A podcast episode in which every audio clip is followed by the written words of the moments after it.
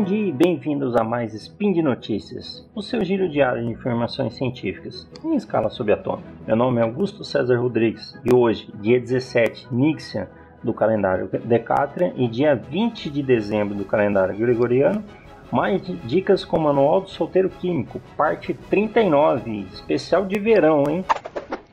Speed Notícias.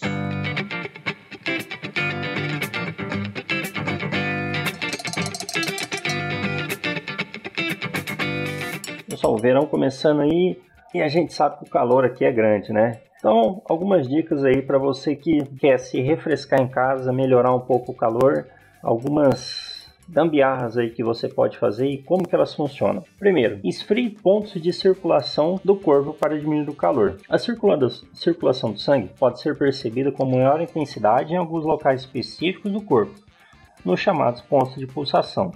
Alguns dos principais são em volta do pescoço, na parte interna dos pulsos, na dobra dos cotovelos, nos joelhos e nos tornozelos, tá? Nas dobras dos joelhos e dos tornozelos.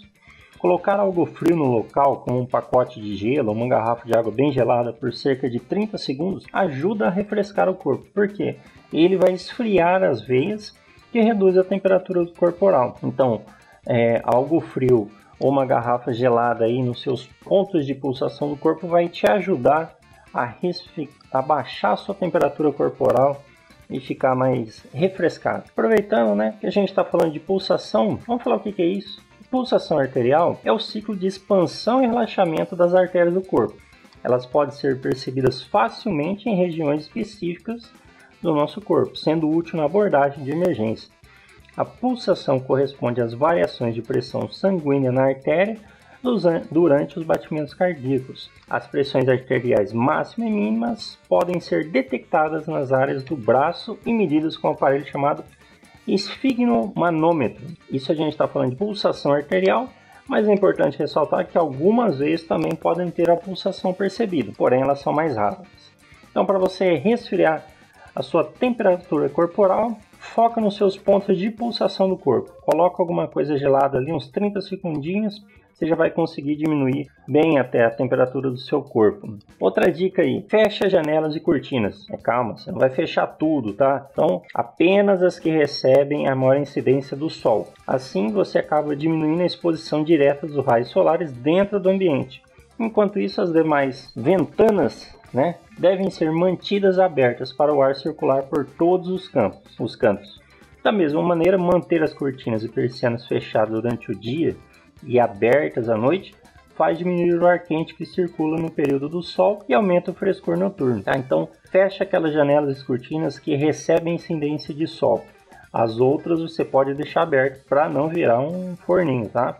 Como que, aproveitando, como que o sol esquenta, gente? Ou tudo aquilo que a sua luz toca, né? Olha que bonito.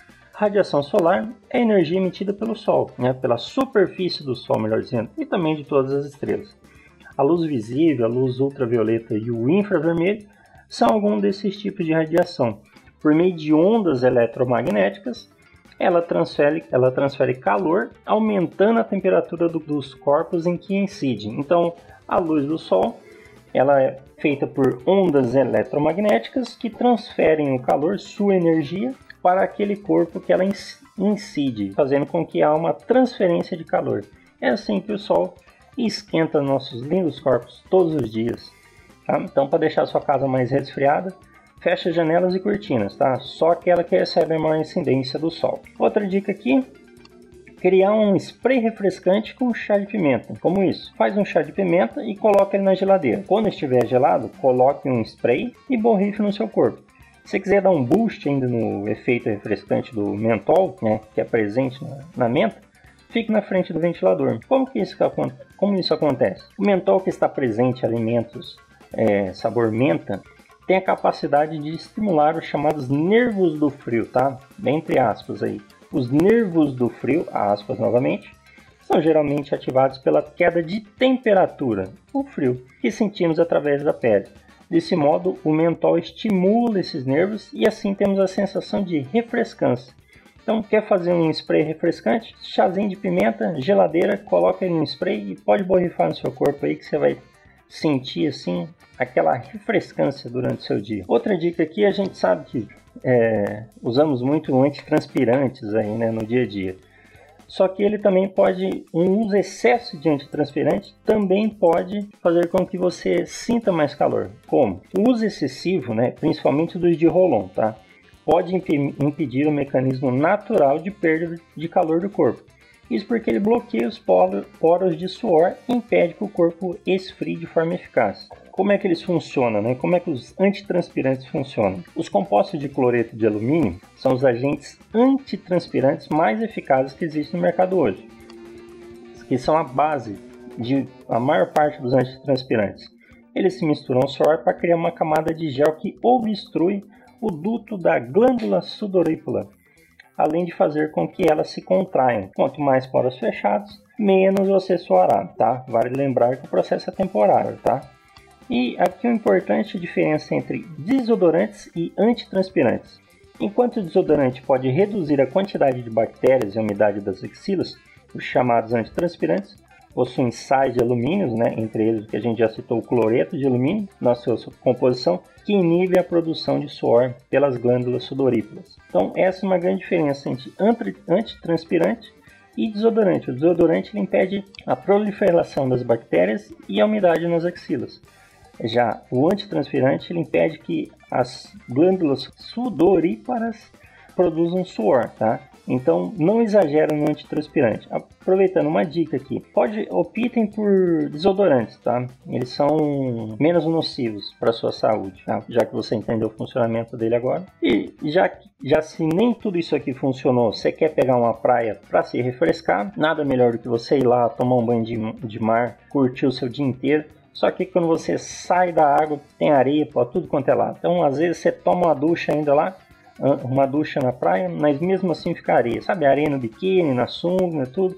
E fica aquele monte de areia, às vezes você tenta tirar, não sai tudo. Uma maneira fácil de você tirar areia do corpo e de outras roupas aí, tá? Basta ter, irmãos, um pedacinho de pano e um punhado de talco, talco normal mesmo. Faz uma trouxinha com o talco dentro do pano, depois bata nas partes do corpo que esteja com areia grudada. Ou, se for a roupa, joga um pouquinho de talco nela, que a areia vai sair facinho. Por que isso, Augusto? A explicação é que o talco possui características de absorção e de adsorção. Repetindo, características de absorção e adsorção. Uma é com B, outra é com D.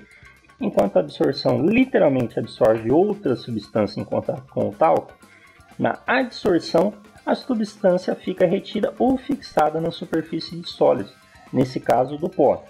Tá? O talco, para quem ainda não, ainda não, para quem não conhece, né, ele é um mineral que ocorre naturalmente, extraído da terra. Ele é composto de magnésio, silício, oxigênio e hidrogênio. Quimicamente é um silicato de magnésio hidratado. Só para vocês terem uma rápida ideia do que é o talco, tá? Ele é encontrado na natureza, então, extraído da terra.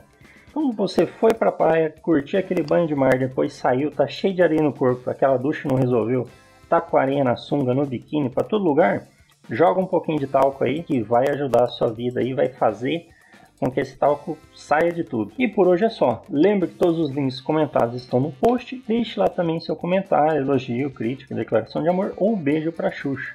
Lembra ainda que esse podcast só é possível acontecer por conta do seu apoio no Patronato SciCast, tanto no Patreon quanto no Padrim.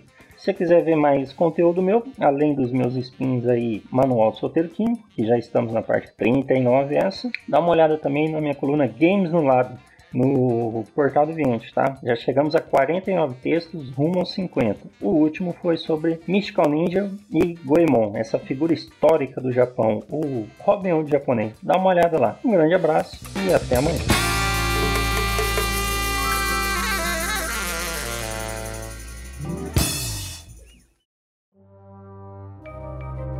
Este programa foi produzido por Mentes Deviantes.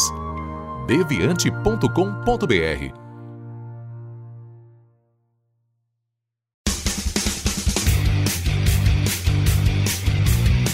Cortes, edição de podcast.